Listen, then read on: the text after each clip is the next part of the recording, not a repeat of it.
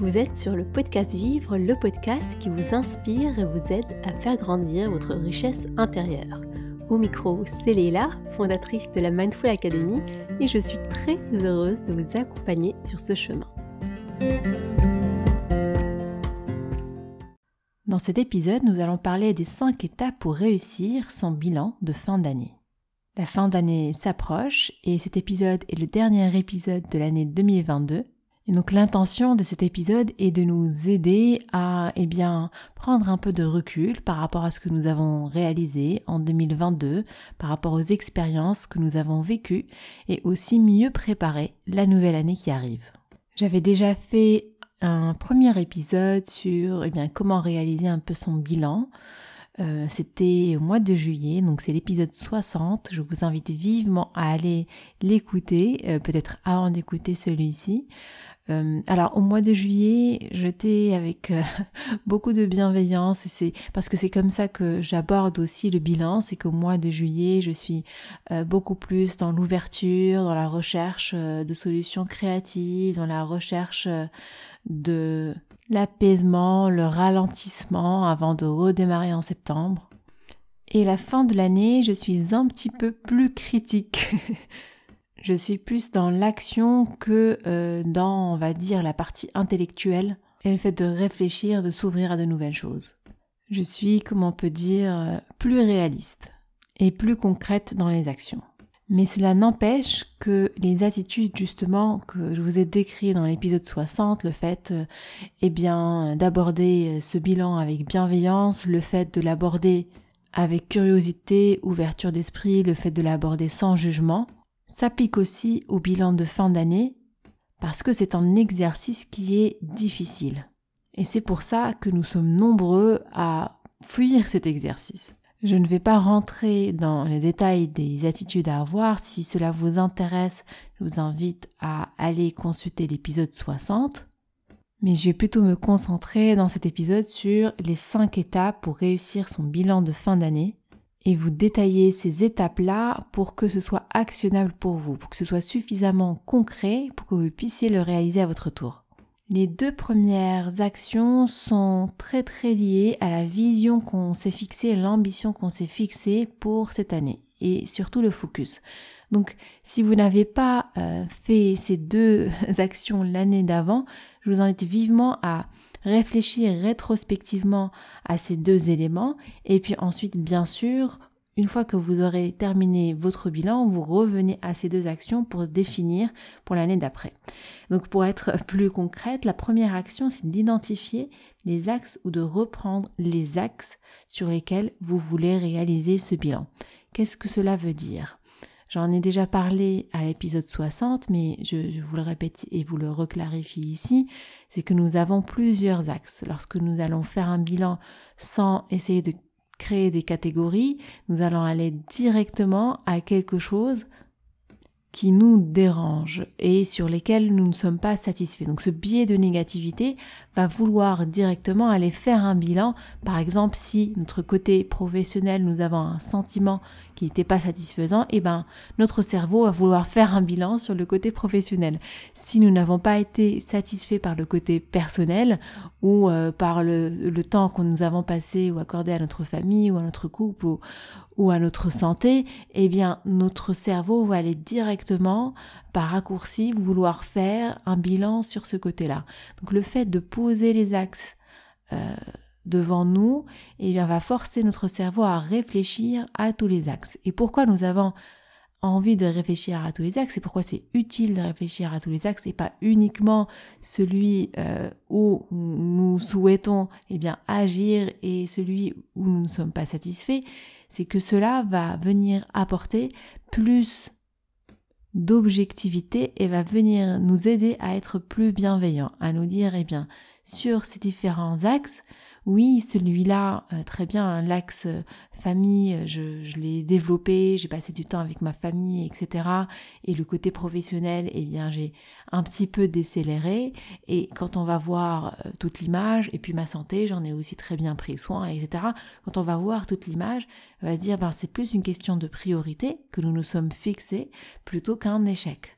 De même, si nous voyons, bien, à contrario, que nous avons passé beaucoup de temps sur euh, la partie ben, professionnelle, à développer un projet, ou bien nous avons un nouveau poste et nous nous sommes concentrés sur ce poste-là, ou bien nous revenons euh, dans une activité, et bien sûr, peut-être par rapport à des années précédentes, nous avons passé moins de temps avec les enfants, ou, euh, ou moins de temps pour aller à la salle de sport, ou que sais-je, eh bien, la remise dans le contexte et dans les différents axes de euh, ce bilan-là va nous permettre aussi d'être plus objectifs et bienveillants et d'avoir plus de recul pour comprendre le pourquoi du comment.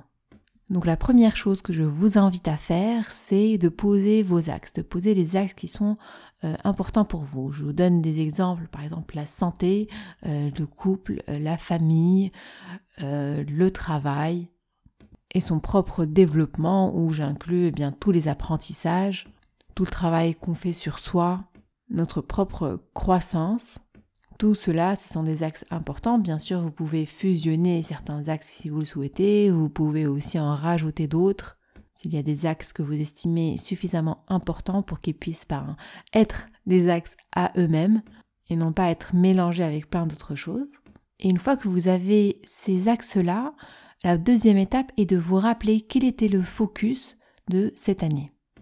Peut-être que vous n'avez pas réalisé de bilan l'année dernière, que vous n'avez pas de focus explicite, mais implicitement dans votre tête, dans vos biais, de manière inconsciente, vous avez certainement un focus dans votre tête.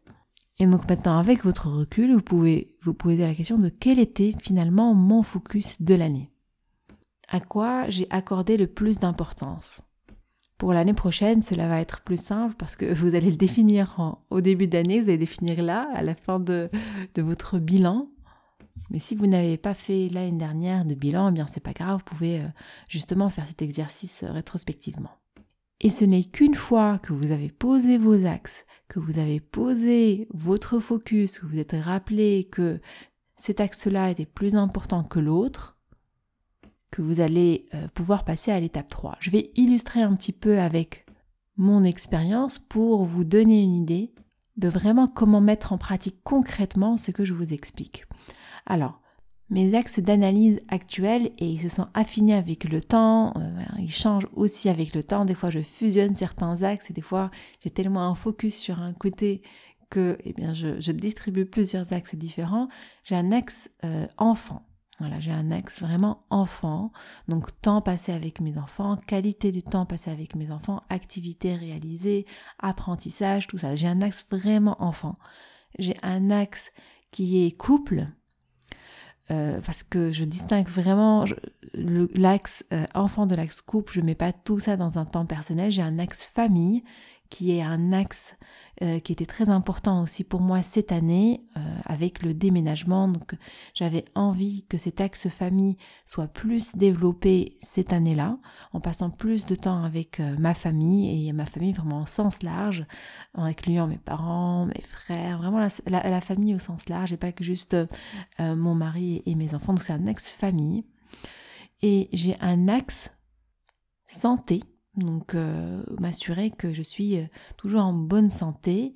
Dans cet axe santé, je mets euh, le repos, je mets le sport, je mets le fait de se nourrir correctement. Donc il y en a qui vont séparer ces axes si c'est leur focus de, de l'année, mais moi j'ai mis tout ça dans un axe santé en suivant bien sûr les différents composants.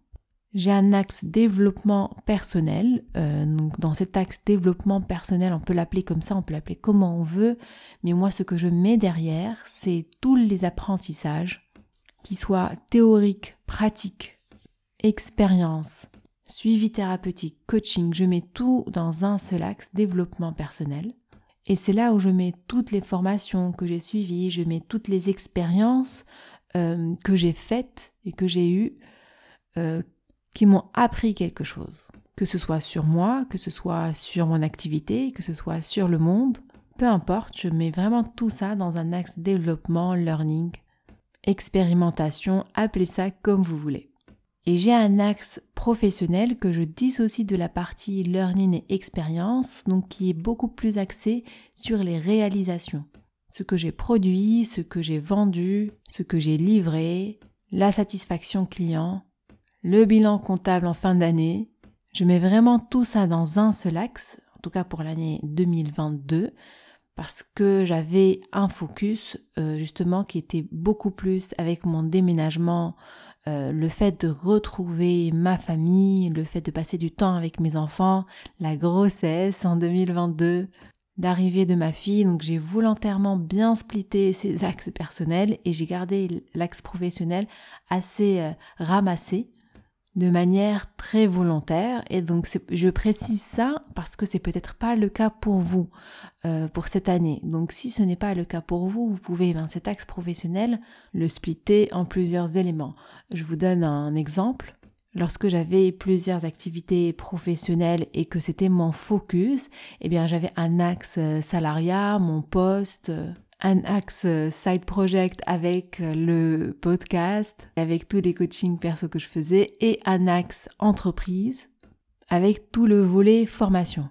Et je faisais mon bilan sur chacun de ces axes. Je vous donne ces exemples pour que vous puissiez réfléchir à vos propres axes. Donc quand je travaille avec des personnes en, coaching, je les fais réfléchir à leurs propres axes justement en les laissant dresser une première liste et en allant chercher au fond d'eux qu'est-ce qui est vraiment important, en clarifiant, en affinant et en prenant du recul pour que cet exercice soit réalisé de manière à mieux nous préparer pour le futur et aussi à mieux programmer notre cerveau pour la réussite de ce qui compte pour nous. Sans oublier le fait de gérer la frustration de ne pas être parfait partout, de ne pas réussir à tout faire en même temps. Car l'erreur qu'on peut commettre euh, souvent et que j'ai aussi commise, c'est de penser qu'on peut tout faire en même temps. Et donc, en ne voulant rien laisser tomber, on ne priorise rien. Donc tout vouloir prioriser, c'est ne rien vouloir prioriser. Et c'est aussi prendre un grand risque de finalement échouer partout. En tout cas, dans notre perception, parce que notre énergie, elle va être partagée entre 36 000 choses. Donc il n'y aura euh, pas la possibilité justement de mettre beaucoup d'énergie sur un axe pour pouvoir le réussir. Donc une fois que nous avons tout ça, la troisième étape est d'évaluer notre satisfaction. Et finalement, le fait d'avoir réalisé la deuxième étape avant cette troisième, c'est que déjà notre cerveau, eh bien, il commence à intégrer que euh, ben cet axe était une priorité, cet axe n'était pas une priorité. Donc, il va être un peu plus bienveillant dans notre évaluation de la satisfaction. Et ce que cela va faire indirectement, cela va augmenter notre confiance en nous? De nous dire, eh bien, là où on a fait le focus, on a réussi.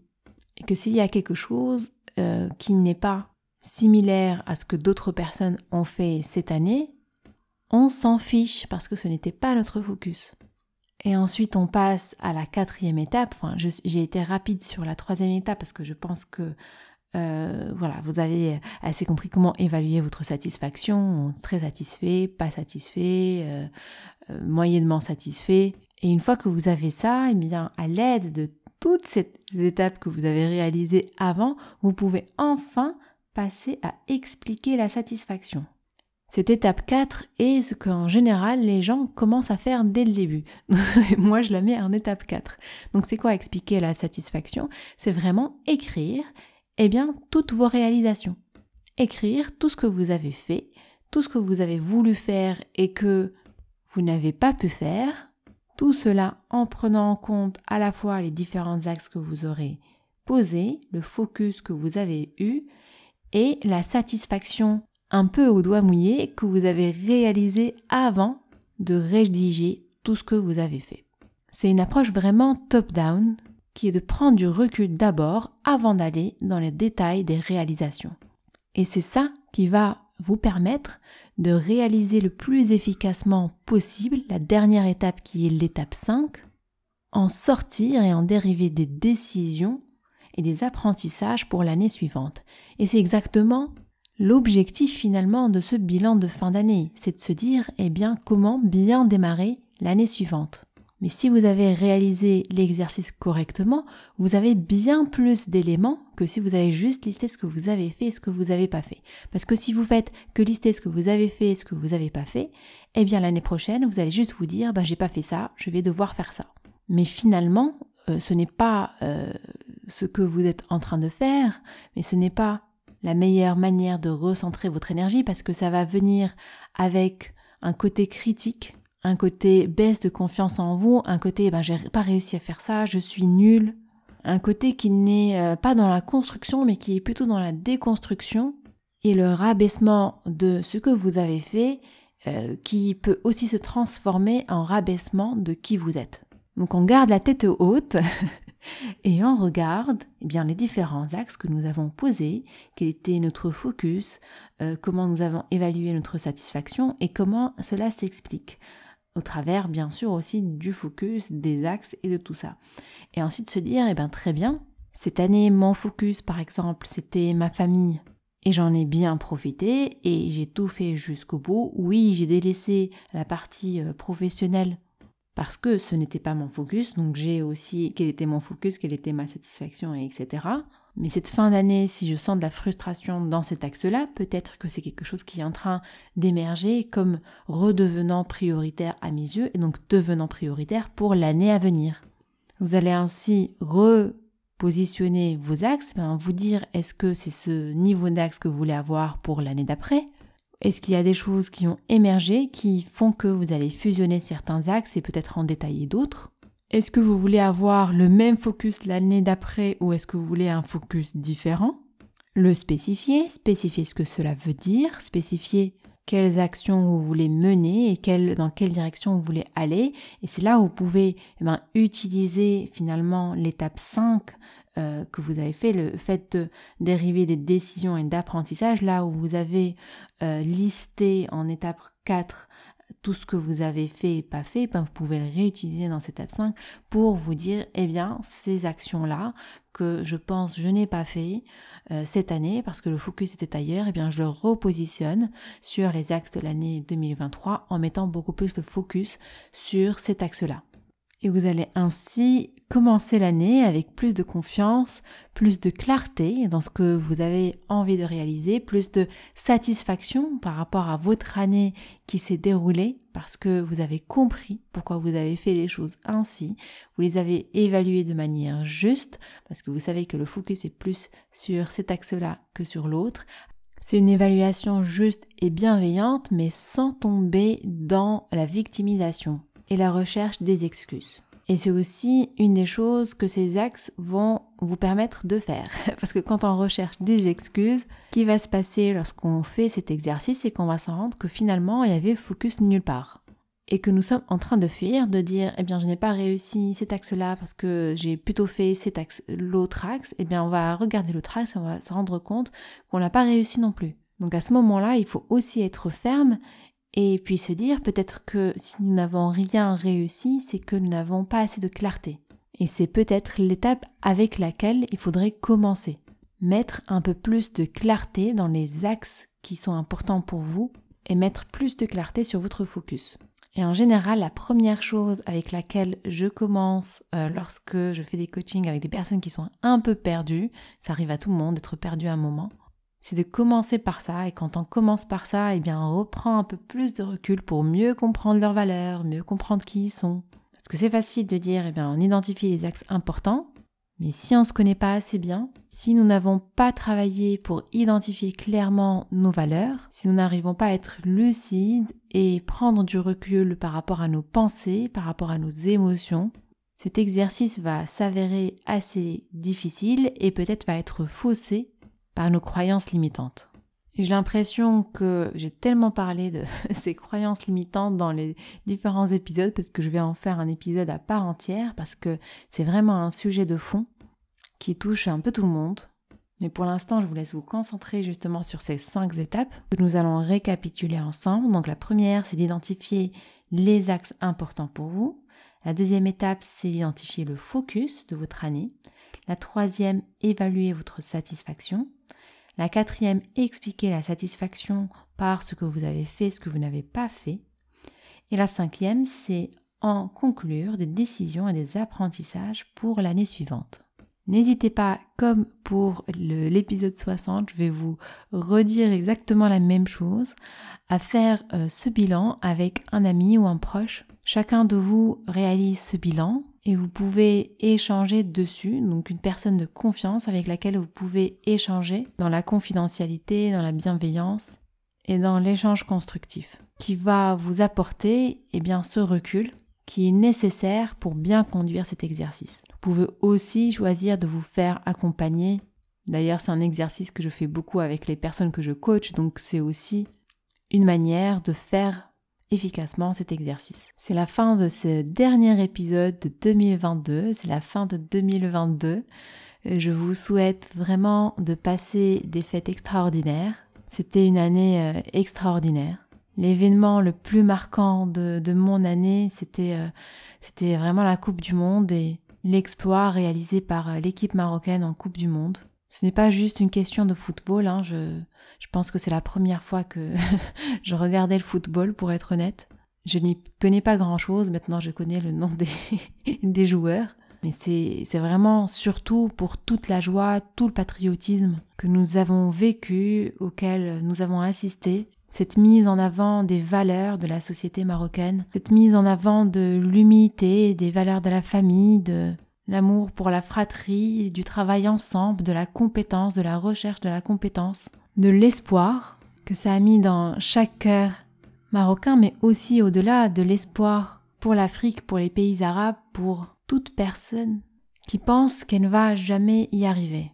C'est un message euh, pour moi qui dit qu'on peut y arriver tout en gardant nos valeurs, en y restant fidèle, attaché et en en faisant une force, peu importe ce que pensent les autres. Que cela ce n'est pas de la chance, c'est du travail, et que ce n'est pas parce que nous avons performé une fois que nous allons lâcher les bras et revenir reposer sur nos lauriers. J'ai aussi beaucoup été marquée par cette année car c'était pour moi une année de transition, une année de déménagement, une année de changement de vie, une année où j'ai vu ma famille s'agrandir avec l'arrivée de Sarah, mais aussi une année avec beaucoup de questionnements, d'incertitudes, de sortie de ma zone de confort. D'ailleurs, j'avais fait un épisode super là-dessus. une année où j'étais assez absente des réseaux sociaux, où je n'ai gardé principalement que le podcast. Donc une année avec ses axes, avec ses satisfactions, ses priorités, ses expériences, ses sourires, ses moments de joie et de tristesse. Et je vous souhaite vraiment à chacun de pouvoir faire votre bilan, de sortir vos sourires, lever la tête, reprendre confiance en vous et démarrer la nouvelle année sur de bons pieds. Et pour se motiver tous ensemble, je vous invite à me laisser un rating 5 étoiles sur Spotify ou sur iTunes.